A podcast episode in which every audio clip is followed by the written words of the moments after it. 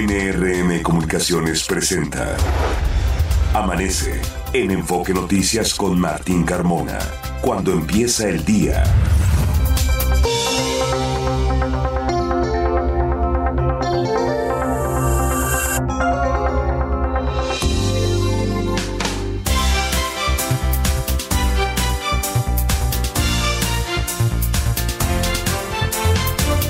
¿Qué tal? Muy buenos días, me da mucho gusto saludarlo. Ya son las 6 de la mañana con dos minutos de este martes 5 de diciembre. Les saludo, soy Martín Carmona y a nombre de todo el equipo que hace posible Amanece en Enfoque Noticias, le doy la más cordial bienvenida y le agradezco la sintonía a través de Radio Mila M, Estéreo 100 FM y en enfoquenoticias.com.mx. Usted puede ahí escucharnos y ampliar los contenidos de la información, de todo lo que le estaremos dando a conocer en los próximos minutos, información muy importante para que usted se mantenga enterado de lo que sucede en la Ciudad de México y en los estados del alrededor. Es el día 330 Restan 26 días para que se termine este venturoso y a la vez exitoso 2023 y estamos iniciando, bueno, estamos en el segundo día de la semana número 49. Hoy la puesta del sol será a las 5 de la tarde con 58 minutos. Alfredo Pérez, ¿cómo te va? Buenos días. ¿Qué tal, Martín? Auditorio de Amanece en Enfoque Noticias. Buenos días. Les comento que a esta hora de la mañana el termómetro nos marca 12 grados. Al amanecer se pronostica ambiente frío, fresco a frío y bancos de niebla en el Valle de México. Durante la tarde, cielo medio nublado a nublado, ambiente templado y probabilidad de lluvias aisladas para la Ciudad de México y el Estado de México. En la capital del país esperamos una temperatura máxima de 20 a 22 grados, 2 grados más que ayer, mientras que en el Estado de México la máximo oscilará entre los 18 a los 20 grados. Y en la Ciudad de México se prevén rachas de hasta 40 kilómetros por hora. Martín Auditorio de Amanece en Enfoque Noticias. Justamente ayer el viento por la noche era lo que más se pegaba, Alfredo, y hay que cuidarnos, hay que protegernos porque de repente nos confiamos, mira, pues al mediodía va a ser solecito, está nublado, pero no pasa de ahí, pero ya la noche ya se pone mucho más fría. Así es, Martín, están muy eh, rudos los eh, cambios de temperatura, entonces pues ya hay que desempolvar lo que es el, la bufanda, los guantes, eh, el gorro, también por supuesto al abrigo y no olvidar también el uso del cubrebocas Martín porque están eh, a la alza las infecciones respiratorias y pues ahora en esta época ya te puede tocar una influenza, un COVID o una gripe normal. Exactamente, pues hay que cuidarse para evitar estos cambios de temperatura y tener que enfrentar alguna de estas enfermedades. Alfredo, gracias por la información. Buenos días. Buenos días y vamos a ir a este resumen de noticias que hemos preparado en esta mañana de martes y comenzamos informándole que el alcalde de Ecatepec, Estado de México, Fernando Vilchis, denunció que grupos criminales amenazan a mandos de la policía local por la detención de sus integrantes en las últimas semanas. Acusó a las corporaciones de seguridad estatal y federal de no brindarle el apoyo necesario al municipio justamente para enfrentar a los delincuentes. Le informo que el municipio de Cuernavaca, Morelos, solicitará el apoyo de Sedena y de la Guardia Nacional para atender los ataques armados en lugares regidos por usos y costumbres. Esto adelantó el alcalde José Luis Uriostegui. Esto luego del ataque armado registrado el domingo en el poblado de Ahuatepec, que dejó como saldo desafortunadamente una persona sin vida. Escuchemos al alcalde de Morelos. Particularmente esto, por la hora en que sucede, es difícil que la policía esté patrullando constantemente. ¿Podría ser la fuerza pública o la Guardia Nacional? No depende de nosotros, tenemos que pedir el apoyo. Pero hoy por la mañana, como saben, hubo cambio de comandante de la vigésima cuarta zona militar. Eh, unas palabras el nuevo titular y ofrece respaldar a Cuernavaca en todo lo que sea necesario. Y también hablé con el comisario de la Guardia Nacional que representa aquí en Morelos y también eh, ofrecen ese respaldo. Bueno, escuchábamos justamente al alcalde de Cuernavaca, Morelos, eh, José Luis Uriostegui. Le informo también que el fiscal regional de la zona oriente de Morelos, Alejandro Chávez Carmona, enfrentará en libertad el proceso judicial por operaciones con recursos de procedencia ilícita contra la salud y violación a la ley federal de armas de fuego que le imputa la Fiscalía General de la República. El próximo jueves será la audiencia de vinculación a proceso. El alcalde de la Miguel Hidalgo, Mauricio Tabe, acusó al gobierno de la Ciudad de México de buscar despojar a la demarcación de los módulos de seguridad utilizados para reforzar la vigilancia. 17 de estos recuperados por su administración para entregárselos a la Secretaría de Inclusión y Bienestar Social. Escuchemos a Mauricio Tabe. Esto es muy delicado, porque los módulos de seguridad en las colonias se construyeron para fortalecer la política de seguridad para garantizar la policía de proximidad y la cercanía de los policías en las colonias y mejorar la vigilancia en las colonias. Para eso se construyeron los módulos de seguridad. Y ahora, en este intento de despojar a Miguel Hidalgo, pretenden darles otro uso, Vecinos de la colonia Liberales 1857, que se ubica en la alcaldía Álvaro Obregón, se manifestaron contra las obras del tren interurbano, ya que denuncian que sus viviendas han sufrido daños. En otro punto de Álvaro Obregón, transportistas de la Ruta 57 bloquearon Avenida Centenario para denunciar el despojo de sus derroteros que les fueron entregados a la empresa Transporte Villa Obregón. 25 pasajeros resultaron heridos luego de que un camión de pasajeros chocó contra un árbol en Avenida, en Avenida Paseo de la Reforma y Prado Norte. La Secretaría de Seguridad Ciudadana, Ciudadana, ha detenido a 84 personas por delitos relacionados con la compra-venta de vehículos a través de redes sociales. Además, la unidad de la Policía Cibernética evitó en 22 casos que se consumara el delito. A tres años de la implementación del programa Barrio Adentro, se han realizado 173 mil visitas domiciliarias, se han recorrido 200 colonias de las 16 alcaldías y se ha ayudado a 57 mil jóvenes en situación vulnerable. Esto informó el gobierno de la ciudad. En información nacional, le comento que el Congreso de Nuevo León avaló el regreso de Samuel García como gobernador tras la renuncia de Luis Enrique Orozco al cargo como interino. Escuchemos al presidente de la legislatura estatal, Mauro Guerra. Hoy queremos anunciar a la sociedad que previo diálogo y por común acuerdo entre los poderes, el gobernador interino y en un acto de profundo compromiso con Nuevo León, teniendo el aval de la Suprema Corte de Justicia de la Nación y anteponiendo el interés público, se ha decidido el gobernador interino hacerse a un lado con el fin de que se pueda procesar el regreso de día. Movimiento Ciudadano definirá hasta enero a su candidato presidencial, luego de que Samuel García dejó la precandidatura. Le informo y atención con este tema. Este martes, estudiantes de la Ciudad de México, estudiantes de educación básica de aquí de la capital, se podrían quedar sin clases ante el paro de labores de integrantes de la Coordinadora Nacional de Trabajadores de la Educación. Los maestros marcharán del Monumento a la Revolución en punto de las nueve de la mañana con dirección a la Secretaría de Educación Pública para exigir un aumento salarial, estabilidad en el empleo con la basificación inmediata, además de la atención a las escuelas y servicios con falta de personal docente y directivo de apoyo. Todo esto contrasta, ¿no? Con lo que nos dicen en la mañanera, donde nos dicen que han tenido recursos las escuelas, que tienen los planteles dinero para mejorar su condición, que se ha dado aumento salarial puntual a los profesores, que están todos bien y de buenas, ¿no? Y ahora pues salen los de la coordinadora a decir que todo esto es lo que justamente les hace falta. Se estima que cerca de ocho mil docentes protesten justo ante la Secretaría de Educación Pública esta mañana de martes. Atención, buenos días y ahora vamos a México. Se invierte Fernanda Franco, adelante. Buenos días, Martín, auditorio de Amanece en Enfoque Noticias. Estas son las inversiones más recientes en México. Smurfit Kappa, fabricante de empaques a base de papel, anunció una inversión de 13.8 millones de dólares en su planta de Mexicali, Baja California, con la que aumentarán su capacidad y se alistarán para atender a las compañías que están llegando a la región gracias al nearshoring. De acuerdo con la Asociación Mexicana de Parques Industriales Privados, entre 2024 y 2027 estarán listos 50 parques industriales, que equivaldrán a una inversión que ascienda a los 3 mil millones de dólares.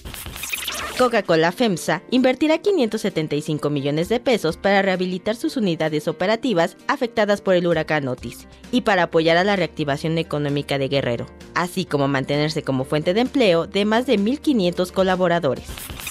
Martín, auditora de Amanece en Enfoque Noticias, hasta aquí la información. Gracias, eh, Fernanda. Son ya las 6 de la mañana con 13 minutos. Momento de una pausa. Le recuerdo que estamos en todas las redes sociales como arroba enfoque noticias. Transmitimos a través de Radio Mila M, Estéreo 100 FM. Regresamos después de la pausa. Está usted escuchando Amanece en Enfoque Noticias por Stereo 100, 100.1 de FM y Radio 1000 AM. Regresamos con Martín Carmona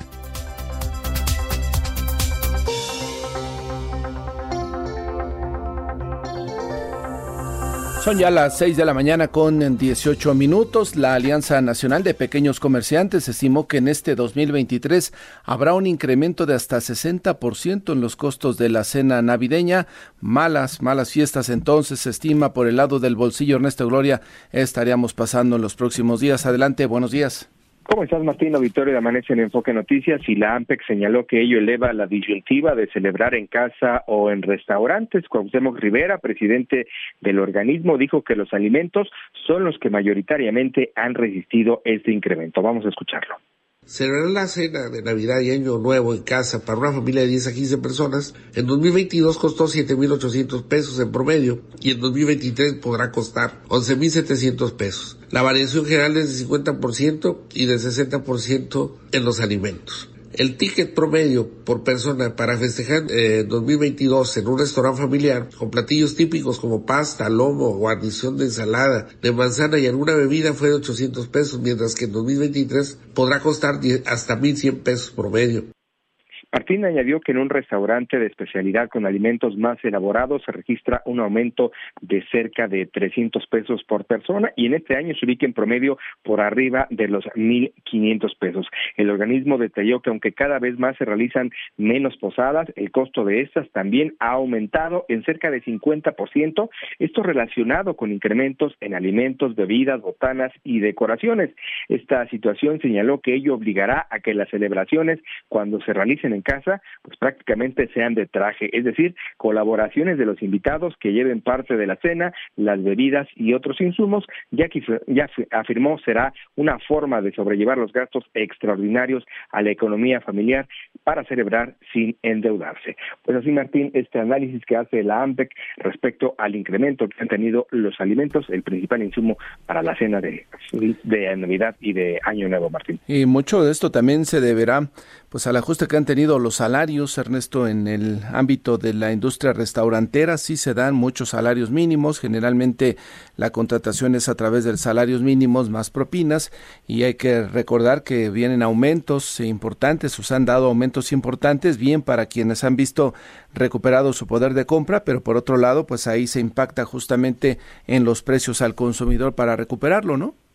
Sí, Martín, sin duda son todavía algunos de los pendientes que tiene nuestra economía en ese sentido y bueno, pues la el costo que tendrá en esta ocasión la cena de Navidad o de Año Nuevo, pues sufrirá estos incrementos, Martín. Atentos estamos, Ernesto, gracias. Buenos días. Buenos días, seis de la mañana con 20 minutos. Exigen legisladores locales del PAN que el sistema de transporte colectivo Metro cuente con herramientas y refacciones necesarias para su buen funcionamiento. No nada más lo desean los legisladores del PAN, lo desean todos los miles que a diario utilizan este transporte colectivo y que van en el asunto de pensando ojalá que el metro pueda transitar bien, que ahora no suceda alguna circunstancia que me detenga en mi camino. Juan Enrique Velázquez, adelante, buenos días. Muy buenos días, con mucho gusto Martín. Saludos amigos de Amanece en Enfoque Noticias. Luego de la denuncia del Sindicato Nacional de Trabajadores del Sistema de Transporte Colectivo sobre la operación al 50% por falta de refacciones y herramientas para darle mantenimiento a vías, eh, trenes centrales y estaciones, el legislador local de Acción Nacional Federico Doring César exigió al director del STC Guillermo Calderón informe las causas por las por las carencias de insumos. El coordinador del grupo parlamentario del PAN en el Congreso de la Ciudad de México señaló que los usuarios y mismos trabajadores del metro son quienes en realidad corren riesgo a diario en este medio de transporte masivo. El diputado Raúl Guerrero Torres dijo que en otras ciudades del mundo es mínima la posibilidad de un accidente que cueste vidas, ya que en gobiernos que tienen visión de futuro, si les invierten al mantenimiento, pagan por garantizar seguridad, no hay austeridad corriente y si les compran refacciones y herramientas a sus trabajadores. De acuerdo al panista, es necesario darle mantenimiento al metro y reducir en la medida de lo posible riesgos que cuesten vidas dijo que van a impulsar que vengan especialistas en materia de movilidad a la ciudad y expongan modelos de éxito en términos de seguridad estructural, certificaciones y protección civil. Lamentó que la visión de seguridad de Morena sea muy limitada y que las víctimas del metro no encuentren justicia porque los administradores del metro son militantes o al menos simpatizan con el partido en el gobierno eh, de la Ciudad de México. Wendy González Urrutia, diputada federal del PAN, anunció que presentará un punto de acuerdo en San para que el director del metro y el secretario de movilidad local, Guillermo Calderón y Andrés Layuz, respectivamente, comparezcan ante las comisiones de movilidad como en la de transparencia y anticorrupción. Añadió que la Ciudad de México tiene el peor modelo de movilidad y el que existe tiene mecanismos de riesgo continuo a corto y largo plazo. Martín, amigos de Amanece en Enfoque Noticias, el reporte.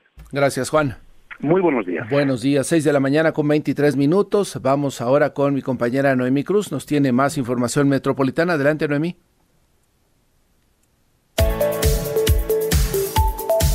Martín, auditorio de Amanece en Enfoque Noticias. Muy buenos días. La Secretaría de Desarrollo Económico de la Ciudad de México informó que se espera una derrama económica de 238 millones de pesos durante las celebraciones de la Virgen de Guadalupe. El titular de la dependencia, Fadladla Acaban, informó que no es muy alta debido a que los peregrinos no pernotan en hoteles. La Unión Industrial del Estado de México solicitó al Congreso local que no se avanen los impuestos ecológicos que están destinados a las empresas, ya que solo tienen fines recaudatorios y no hay evidencia de reducción de impacto ambiental. Ante la entrega de aguinaldos, el Consejo de Cámaras y Asociaciones Empresariales del Estado de México solicitó al gobierno local que se haga cargo de la seguridad de los ciudadanos y los comercios en Toluca con la finalidad de evitar que se incrementen los delitos.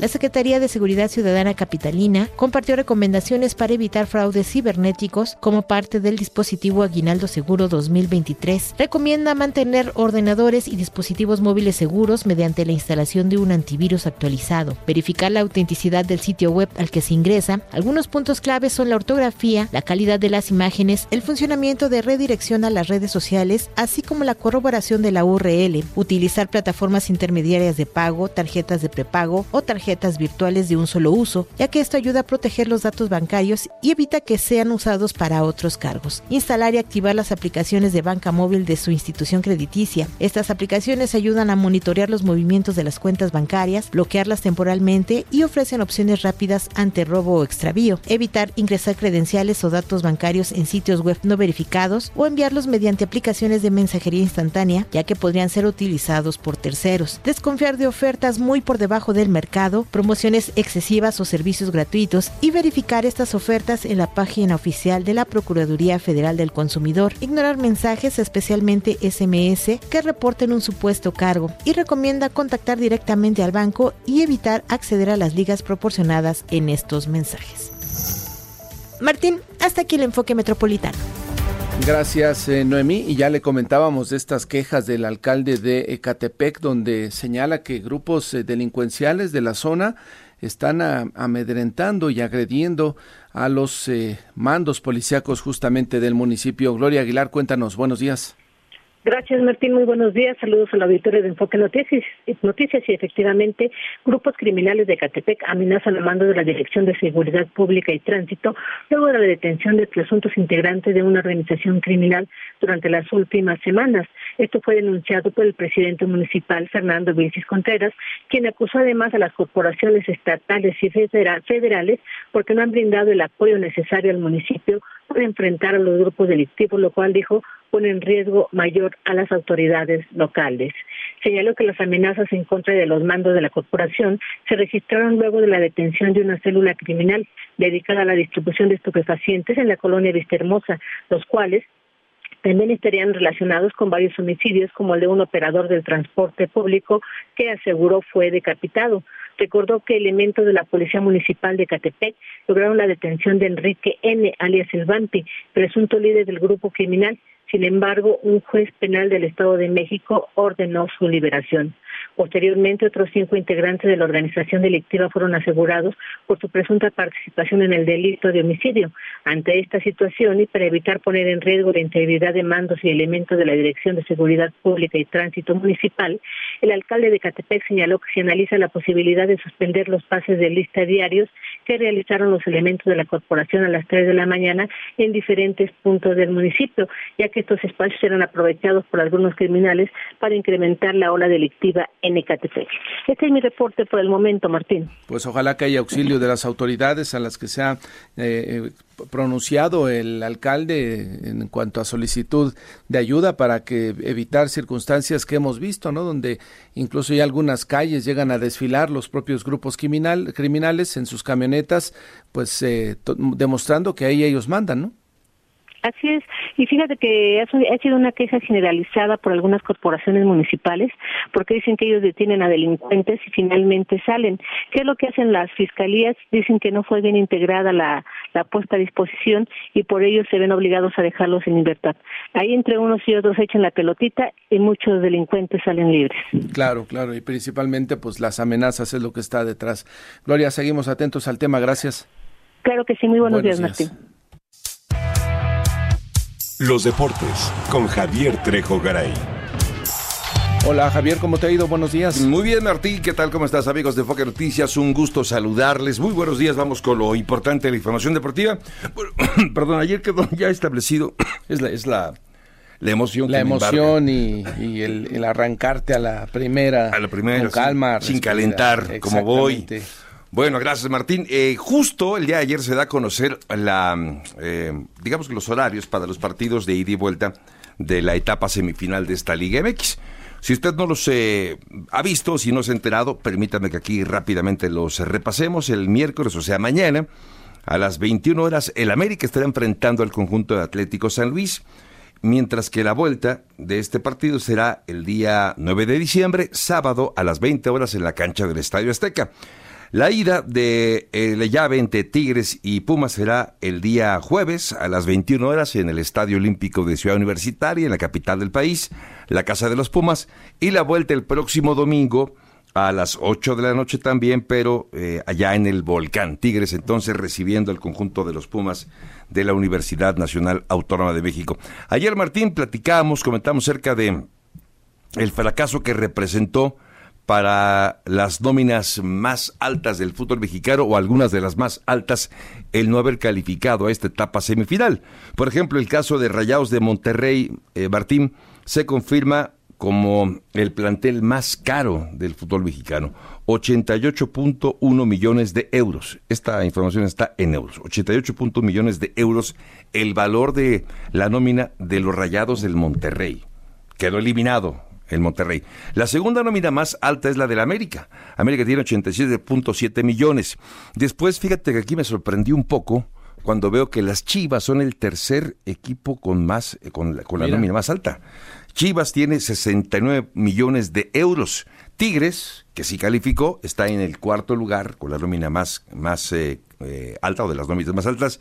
En quinto lugar también me sorprendí que es el Toluca el Toluca con la quinta eh, nómina más cara del fútbol mexicano y sirvió para nada. Que también ha quedado mucho a deber en los últimos años, ¿no? Sí, sin duda. Bueno, Cruz Azul está en el séptimo lugar, eh, nóminas más eh, caras. Luego viene León, Pachuca, Atlas, incluso Mazatlán, que está en la posición 11, tiene una nómina más alta que la de Pumas, que es la número 12. La 12, Pumas. Pumas es la número 12 con 32 millones de euros digamos que con, con, con em, déjame hacer las cuentas, con Chivas alcanzaría para comprar dos veces a Pumas, permíteme, dos, para pagar dos veces a la, la, nómina del equipo de los Pumas. Luego viene Juárez, Tijuana, y aquí también es interesante ver, Martín, que un equipo que se coló hasta la instancia semifinal del fútbol mexicano, como es Atlético San Luis, está en el lugar 15 de 18. Es digamos que de atrás para adelante, la cuarta nómina más eh, baja. la del Atlético San Luis, Martín. Entonces, dos poderosos contra dos, dos poderosos en cuanto a nómina claro. y buenas contrataciones contra dos equipos que pues están de la media tabla hacia abajo en cuanto a nómina y en cuanto también a, a jugadores. La calidad ahí sí no sé si, si estamos equilibrados o hay un poquito más en, en los eh, tanto en Tigres como América. sí, sí, sí, de acuerdo. En algún momento se puede sustituir eso por un poquito más de intención y de garra, ¿no? Y son los favoritos, sin duda, son los favoritos desde luego para el equipo de Tigres y, el América. Pero sí, estas finales se juegan de una manera diferente. Y aquí el factor de Tony Mohamed, por ejemplo, para el equipo pues, es fundamental. Hablamos mucho del chino Huerta, ¿no? Como la figura de este equipo, pero creo que también lo que ha hecho Mohamed con el equipo en su segundo torneo ha sido notabilísimo. Es un hombre que conoce el fútbol mexicano, que sabe cómo se juegan estos torneos Así que Mohamed sabe, sabe, lo suyo, sabe su chamba, eh, Tony Mohamed. Eh, pero y además interesante, Martín, será entonces la nómina número 2, la del América contra la número 15, la de Atlético San Luis. Y el caso de Tigres y Pumas será la número 4, la de Tigres contra la número 12, la del equipo de los Pumas del UNAM son los partidos un poco disparejo el valor de los números. Poquito disparejo nada más. Pero bueno, esto pasa prácticamente hasta, hasta en las mejores familias, ¿no? El fútbol de España, por ejemplo, si comparamos lo que ocurrió el pasado fin de semana entre el Real Madrid y el Granada, también es una disparidad impresionante, ¿no? De calidad y de, y de dinero, por supuesto. En fin, eh, pero bueno, ya mañana arranca pues la etapa semifinal del fútbol mexicano, partido de ida entonces, el América estará enfrentando nada menos que al conjunto Atlético San Luis, que eso es otra historia interesante lo del conjunto de San Luis, recordando que de ahí salió Andrés Jardiné, que se fue al, eh, al conjunto de las Águilas del la América sin ser la primera opción del América, y Gustavo Leal era su auxiliar. Gustavo Leal era el auxiliar de André Jardiné, se quería llevar Jardiné a Leal al América, cuando llegó al América le dijo, vente para acá, tenemos chamba, vamos a seguir trabajando juntos, y Gustavo Leal dijo, no, sabes que yo aquí me quedo, yo aquí me quedo, y mira, ahora está Gustavo Leal en Se van a enfrentar. Se van a enfrentar, digamos que el pupilo contra el maestro, a partir del día de mañana, ya se habían enfrentado, por supuesto, en temporada regular, pero ahora en una instancia definitiva y tan importante como esta. Bueno, Martín, cambiando de tema, eh, también destacar que el día de hoy se da a conocer la, eh, digamos que las, eh, la lista de los, eh, de los países o de los grandes premios de Fórmula 1 que tendrán una, una carrera sprint. Serán seis otra vez las carreras sprint. Empieza justamente en China, será la primera de ellas. En Shanghai será esto en abril, perdón, abril 19, eh, abril 20 de hecho es que es sábado. Después vendrá Miami, la segunda carrera sprint, que será para el día, para mayo, el 13, el 4 de mayo. En Austria para el día 29 de junio. Estados Unidos otra vez. Estados Unidos tendrá dos carreras sprint, tanto el Miami como la de Austin. Eh, Austin será en octubre, previo al Gran Premio de México. Luego vendrá Brasil para noviembre 2. Y Qatar, fíjate, Qatar tendrá entonces también carrera sprint, será el 30 de noviembre, cuando se lleva a cabo esta eh, última carrera sprint. Son un total de seis carreras sprint, al igual que la temporada 2023. Ojalá que algún día nos regalaran una aquí en México, ¿no? Sí, te gustaría una sprint en México, sí. sí. sería bueno para ponerle emoción pues los dos días, ¿no? Sí, sí, sí, habría... Sábado y domingo. Sí, sí, claro, aunque gente vaya desde el viernes, pero bueno, sí sería más emocionante porque es más de, más definitivo, ¿no? Cuando enfrentas eh, esta, este, este doble compromiso, porque tienes que poner la puesta a punto para una carrera diferente a la puesta a punto de la carrera el día siguiente, ¿no? Porque si de por sí se interesan mucho los aficionados en México, ¿no? El viernes, el sábado, con las pruebas y todo eso, si le agregas una competencia un poquito más seria, sería mucho más interés. Voy a meter tu solicitud. Por favor, ahí te, ahí, te, informo. Gracias, Martín. Buen día, amigos de Enfoque Te esperamos más adelante, Javier. Gracias y buenos días. Seis de la mañana con 35 minutos. Vamos a una pausa, regresamos. Está usted escuchando Amanece en Enfoque Noticias por Stereo 100, 100.1 de FM y Radio 1000 AM. Regresamos con Martín Carmona. Son ya las 6 de la mañana con 38 minutos. Saludo en la línea telefónica al doctor Armando Rosales. Él es especialista en estudios urbanos y ambientales, presidente en la Ciudad de México de la Asociación Mexicana de Urbanistas. ¿Cómo está, doctor? Muy buenos días. Un gusto, Martín, y un gusto estar con tu auditorio. Gracias. Le buscamos para consultarles sobre esta situación que se está a punto de aprobar en el Congreso de la Ciudad de México, pero no por una discusión, no porque se hayan sentado los diputados a analizarla, sino por el tema de la eh, afirmativa ficta, ¿no? Esta que permite que cuando una iniciativa no se modifica, automáticamente entra en vigor en determinado día. ¿Qué, qué le podría comentar al auditorio sobre esta situación? ¿Es preocupante? ¿Debemos de estar tranquilos, doctor? No, sí es preocupante. Lo que está en discusión es el Programa General de Ordenamiento Territorial. Este es un instrumento de planeación con carácter de ley que define el área urbanizable y el área no urbanizable de la ciudad, así como las estrategias y lineamientos que se deberían de seguir para manejar tanto nuestras áreas naturales protegidas como el suelo urbano. O sea, debería de estar establecidas las alturas de las edificaciones, intensidades y lineamientos generales para la visión de ciudad que queremos para los próximos 15 años. O sea, de ese tamaño es el instrumento que se está discutiendo en el Congreso. O sea, el futuro de la ciudad prácticamente. El, futuro de la ciudad para los próximos 15 años. Ahora, este instrumento de planeación que está establecido en la Constitución lo envió como un último acto de gobierno la doctora Claudia Sheinbaum al Congreso de la ciudad. Fue lo último que hizo como jefa de gobierno y el Congreso tenía seis meses para haberlo discutido y para, en su caso, haberlo rechazado o haberlo modificado por las carencias técnicas que tiene el documento y de las de colegios de profesionistas, académicos, pueblos y barrios originarios hicieron sus advertencias en su momento. En esos seis meses el Congreso no lo discutió. Ayer no hubo quórum en, la, en las comisiones unidas que tenían que dictaminar el documento la Constitución prevé expresamente que el Programa General de Ordenamiento Territorial, si a los seis meses de que fue presentado ante el Congreso no se discutió, entra en vigor en automático. Y eso es grave para la ciudad porque tiene una serie de carencias técnicas muy importantes. Primero, no tiene un respaldo legal. El Congreso nunca hizo una ley de ordenamiento territorial a la que estaba obligado con la Constitución de la ciudad para darle sustento a este programa. Y luego es un documento que tiene muchas carencias técnicas, ya a la hora de que se revisa, digamos, por especialistas de manera aplicada. Este, entiendo que hoy, justamente 5 de diciembre, en el Congreso tenía que haber la dictaminación de las comisiones eh, sobre este tema y, y, al parecer desde ayer pues no se presentaron algunos diputados, principalmente de la bancada de Morena, lo cual todo parece indicar que con este abandono a la discusión apuestan a que entre por el tema de la afirmativa ficta con todas las problemáticas eh, que contiene el documento. También recuerdo que en su momento la jefa de gobierno cuando lo presentó Claudia Sheinbaum en aquellos meses dijo que justamente lo presentaba para que se discutiera, se analizara, pero desde ese momento Morena mostró en el Congreso de la Ciudad de México que tenía toda la intención de no hacer eso. Mire, no hubo análisis, no hubo análisis por parte de las y de los diputados eh, durante todos estos meses. Se exigió un parlamento abierto.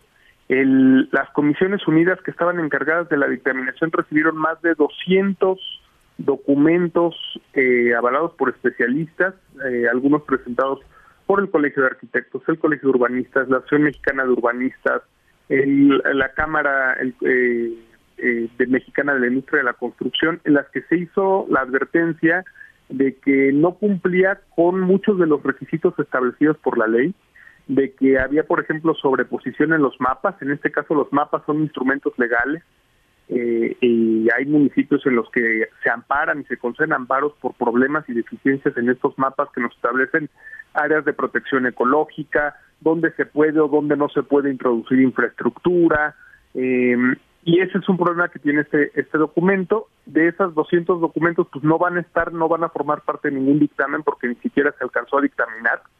Eh, tendría que haber pasado al Pleno en estos dos días para que se hubiera aprobado antes del día 8 de diciembre. Ya no, pues prácticamente ya no tiene tiempo el Congreso. Y, por ejemplo, uno de los problemas más delicados que han llamado sobre todo la atención de pueblos y barrios originarios es que sobre zonas de conservación ecológica o áreas naturales protegidas en la Ciudad de México, se establecen eh, zonas para la, introducción de infraestructura del bienestar. No se especifica qué es infraestructura del bienestar, pero pues se cree que eso puede abrir la puerta a eh, la expansión urbana sobre suelo de conservación en la Ciudad de México. Y además en una ciudad tan plural, doctor, donde hay tantas personas, expertos, eh, centros académicos de análisis que podrían aportar ideas y a partir de ahí generar un buen futuro para la ciudad, pues se preocupa que eh, el gobierno piense que solamente ellos tienen la clave y que saben los y que tienen los conocimientos para poder sacar adelante esta ciudad cuando llevan 20 años gobernando la capital del país y no tenemos así como excelencia en el manejo de los recursos naturales. No, exactamente, y sobre todo eh, estamos eh, atravesando una crisis hídrica, empezamos a enfrentar problemas de cambio climático en la Ciudad de México, muchos especialistas, sobre todo académicos, hicieron ese llamado de atención de que no había eh, un verdadero análisis de riesgos y de vulnerabilidades ante el cambio climático y también de incorporación de riesgos eh, geológicos o de deslizamientos en este instrumento de planeación, lo que podría ocasionar que se construya vivienda en zonas de alto riesgo, en zonas no adecuadas, debido a que el instrumento carece de este tipo de análisis de manera seria. Y a pesar a que se enviaron las cartas por parte de académicos, yo firmé incluso algunos de estos comunicados eh, y se entre, fueron entregados al Congreso, pues no se recibió primero nunca una respuesta por escrito a, lo, a este llamado de atención y dos, pues no hubo discusión en el Congreso y ayer pues ni siquiera hubo quórum en la comisión para poder dictaminar este el nuevo programa general de ordenamiento territorial. ¿Qué se puede hacer, doctor? ¿Se puede mm, esperar a que en algún momento pues el Congreso digan vamos a ampliar los eh, tiempos y en enero nos vemos para discutir? ¿Se podría hacer eso o ya? No hay posibilidad, Martín, porque la Constitución prevé que en caso de que no se haya discutido o eh, rechazado, entra en vigor a los seis meses de su presentación ante el Congreso. Esa fecha es el 8 de diciembre. Pero hay antecedentes en el caso de, por ejemplo, en Cancún, ante su programa de ordenamiento territorial, eh, llegó a la Suprema Corte y el programa se echó abajo. O en el caso, por ejemplo, reciente de Zapopan, muchas personas eh, gente de la sociedad civil en un proceso similar al nuestro ha presentado amparos y eh, ante ciertos mapas y ante ciertas partes de su documento, de su programa de ordenamiento territorial, y eh, se les han concedido los amparos. Entonces, es tan débil técnicamente el documento que se prevé que puedan presentarse amparos por parte tanto de desarrolladores inmobiliarios, de pueblos y de barrios originarios, o de gente preocupada por el medio ambiente y por las construcciones ilegales que se puedan hacer, que pudieran concederse desamparos ante este documento que no tiene un verdadero sustento legal. Pues estaremos atentos, doctor, eh, para ver qué sucede de aquí al 8 de diciembre. Ojalá que haya alguna respuesta por parte de los diputados y que pudiera darse salida o que buscaran, ya sabe que siempre, ya ve usted que siempre cuando quieren le encuentran alguna forma para ampliar los plazos. En esta ocasión, pues con el vacío que están haciendo queda claro que no quieren saber más, que se promulgue y bueno, pues con todos los temas legales que ya nos ha comentado usted, podrían implementarse para frenarlo. Así es, pues ojalá Martín y esperemos que sea lo mejor para la ciudad ante este escenario tan difícil. Seguimos en contacto, doctor. Gracias. Hasta luego. Buenos días, el doctor Armando Rosales, especialista en estudios urbanos y ambientales. Seguiremos atentos a este tema. Ayer, por ejemplo, los integrantes de la comisión, diputados integrantes de la Comisión de Desarrollo e Infraestructura Urbana, que no asistieron a la discusión de este tema, para que lo tome usted en cuenta, todos son integrantes de Morena. Carlos Hernández Mirón, él es de eh, Morena y representa Tlalpan. Fíjese, una de las zonas que necesitan más justamente del cuidado de eh, las zonas verdes que tienen, Guadalupe Chávez también de Morena y de Tlalpan, Guadalupe Morales de Morena y Nazario Norberto de Morena y en la Gustavo Amadero. Ellos son de la Comisión de Desarrollo e Infraestructura Urbana y los que corresponden e integran la Comisión de Planeación de Desarrollo, que también son de Morena. En este caso hablamos de Carlos Hernández Mirón, también de Morena y Tlalpan, Nancy Núñez, quien es de Morena y de la alcaldía Azcapotzalco, Carlos Cervantes Godoy, quien eh, representa a Morena, la diputada Marisela Zúñiga de Morena y Lourdes Paz del Partido del Trabajo en la alcaldía Iztacalco. Estos son los diputados que no acudieron a la discusión de este tema muy importante para el futuro de la Ciudad de México. Vamos ahora contigo, Ángel Gatica. Adelante, buenos días. ¿Qué tal, Martín? Auditorio de Amanece en Enfoque Noticias. Considera percance sobre calzada de Tlalpan. Esto es pasando calzada de la Virgen hacia calzada Tasqueña. Tenemos afectaciones sobre Abraham González, desde General Prima hasta Atenas, Alternativas, Valderas y Lisboa.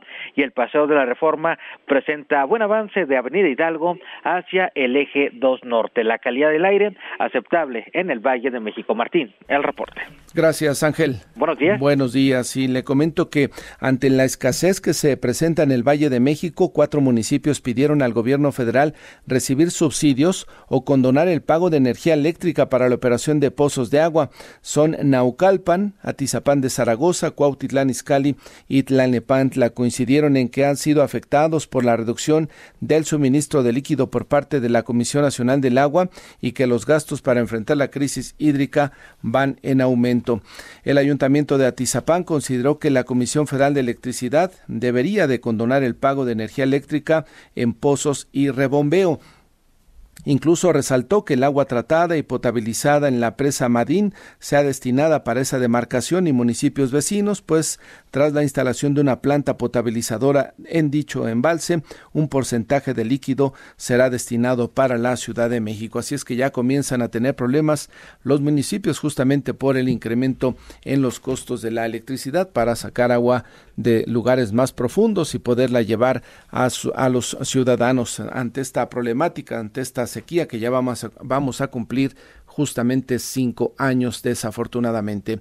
Jorge Sánchez, estamos contigo. Información del operativo Alcolímetro. Adelante, buenos días. Eh, gracias, eh, Martín. Auditorio de Amanece en Enfoque Noticias. Muy buenos días. Pues la autoridad ha implementado ya este operativo del alcoholímetro eh, por parte de la Secretaría de Movilidad y Seguridad Ciudadana. Eh, está activo en las 16 alcaldías de la Ciudad de México con puntos de revisión fijos y aleatorios.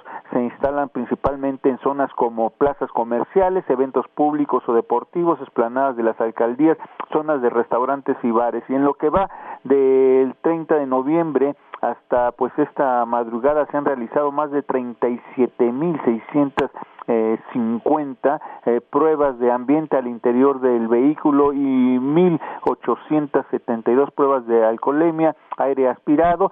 175 conductores superaron por el límite permitido, por lo que fueron enviados al famoso Torito y 172 vehículos fueron remitidos a un depósito vehicular. Hay que tomar que el programa también estará en operación en las entradas y salidas de las carreteras de la Ciudad de México y partes del Estado de México. En el 2023 los alcoholímetros eh, pues contarán con la participación de más de 450 efectivos que contarán con equipo de alcohol, alcoholemia eh, de utilidad de última generación y dice la Secretaría de Seguridad Ciudadana, bueno, esto está funcionando perfectamente y hace el exhorto a los automovilistas a no ingerir bebidas embriagantes y conducen algún automotor. Y bueno, por otra parte, también la institución informó que por eh, el delito de diferentes de robo diversos eh, de diversas modalidades pues se detiene en coordinación con la Fiscalía General de Justicia de la Ciudad de México a 77 personas a partir de la obtención de diversos mandamientos judiciales solicitados por agentes ministeriales por la probable comisión de delitos de robo en distintas modalidades. Detectives de la Fiscalía Capitalina aseguran a estas 77 personas. Estamos hablando en los últimos 15 días de 32 órdenes de aprehensión, 45 de aprehensión contra 7 mujeres y 70 hombres. Martín, el reporte que les tengo. Atentos con el tema, está vigente el alcoholímetro todos los días, eh, Jorge, de aquí a que terminen las fiestas decembrinas. Efectivamente, nosotros estamos pendientes para dar ese Gracias y buenos días. Buen día. Ya le comentábamos ayer de esta información que surgió la semana pasada y sobre el recuento de las personas desaparecidas en la Ciudad de México, información que integrantes del Consejo Ciudadano de la Comisión de Búsqueda de la Capital denunciaron que eh, las autoridades se les han perdido al menos 1.500 desaparecidos, ya que en julio pasado había un registro de alrededor de 8.000 personas desaparecidas y no localizadas, pero ahora en noviembre solo se tienen contabilizadas 6.725 y no ha habido información sobre el tema, ¿no? Así puntual que digan, a estas 300 las encontramos en su vivienda, estas 400 no estaban desaparecidas, se fueron a los Estados Unidos, estas 200 se fueron a trabajar a otro estado de la República, ¿no? E, e, esto es lo que más o menos uno esperaría que la autoridad seria saliera y nos dijera. Se le preguntó al jefe de gobierno Martí Batres, de hecho le comentaba que solicitamos entrevista y nos dijeron que lo están valorando, que están esperando, que ah, revisando cifras, ¿no? Pero le preguntaron al jefe de gobierno Martí Batres sobre este tema y escuche usted lo que comentó En días pasados hemos visto declaraciones o hemos leído declaraciones de diversas instancias y personas en niveles locales o nacionales eh, que han sugerido o afirmado que de los listados de personas reportadas como desaparecidas se han borrado nombres o listas, esto es completamente falso. Ningún listado, ni local ni nacional, ha sido ni alterado ni borrado en ningún sentido. Los listados con los que hemos trabajado siguen siendo los mismos, pero muchas de las personas que aparecen en esos listados afortunadamente han sido encontradas, localizadas y ubicadas. La pregunta es cuándo nos van a decir cómo, dónde estaban y cómo, por qué, ¿no? Eso es lo que queremos, no solamente que salga el jefe de gobierno y nos diga que no es cierto esto que se está declarando por parte de una comisión que se dedicó justamente a analizar el tema.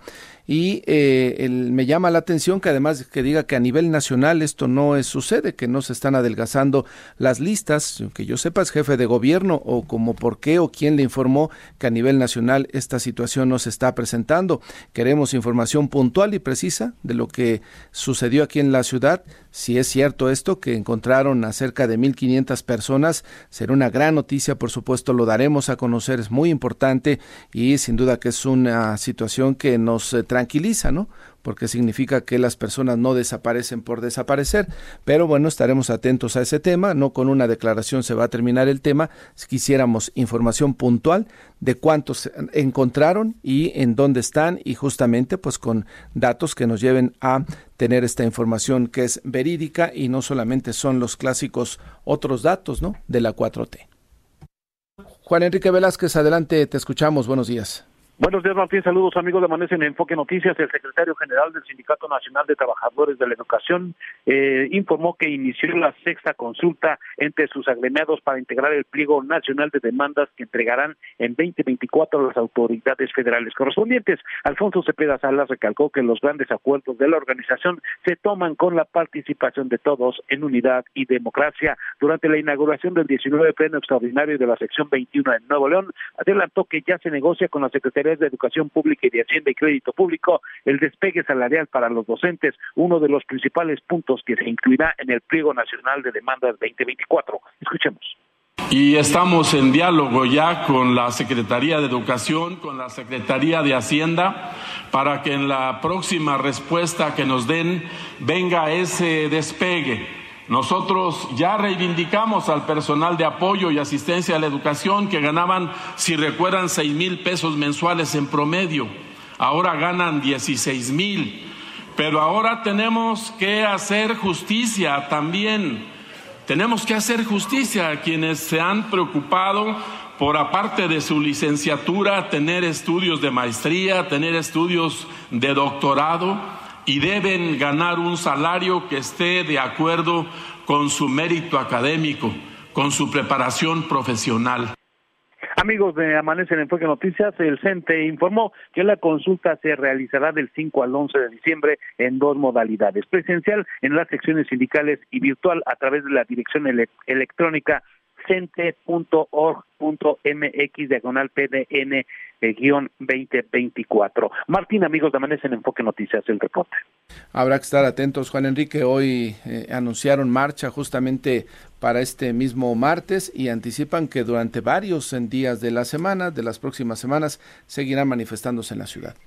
Así es, Martín, pues vamos a estar pendientes sobre todo porque pues eh, se afecta además el tránsito vehicular y la demanda, justa demanda de los trabajadores de la educación de mejorar sus salarios, pero ahí tienen un pendiente y, un objetivo el Sindicato Nacional de Trabajadores de la Educación de elevar el salario, el salario a aquellos profesores que cuentan con maestría, que cuentan con más preparación, Martín, y despegar el salario. Juan, gracias. Muy buenos días. Buenos días. Y yo hago referencia a las marchas anunciadas por la coordinadora, ¿no? La información que nos daba respecto a la integración del pliego petitorio del sindicato y los que van a marchar justamente este día son los de la coordinadora, ya sabe usted, con estas divisiones al interior de los eh, sindicatos de maestros. Así es que mucha atención a partir de las nueve de la mañana desde el Monumento a la Revolución, la marcha integrada y anunciada por la coordinadora de trabajadores de la educación que irían a manifestarse cerca de ocho mil profesores ante la Secretaría de Educación Pública. Le tendremos eh, información justamente para que pueda tener una buena circulación durante esta mañana. Hasta aquí llegamos en Amanece en Enfoque Noticias. Le agradezco su atención. Deseo que tenga un excelente martes. Ya viene Mario González con más noticias. Buenos días.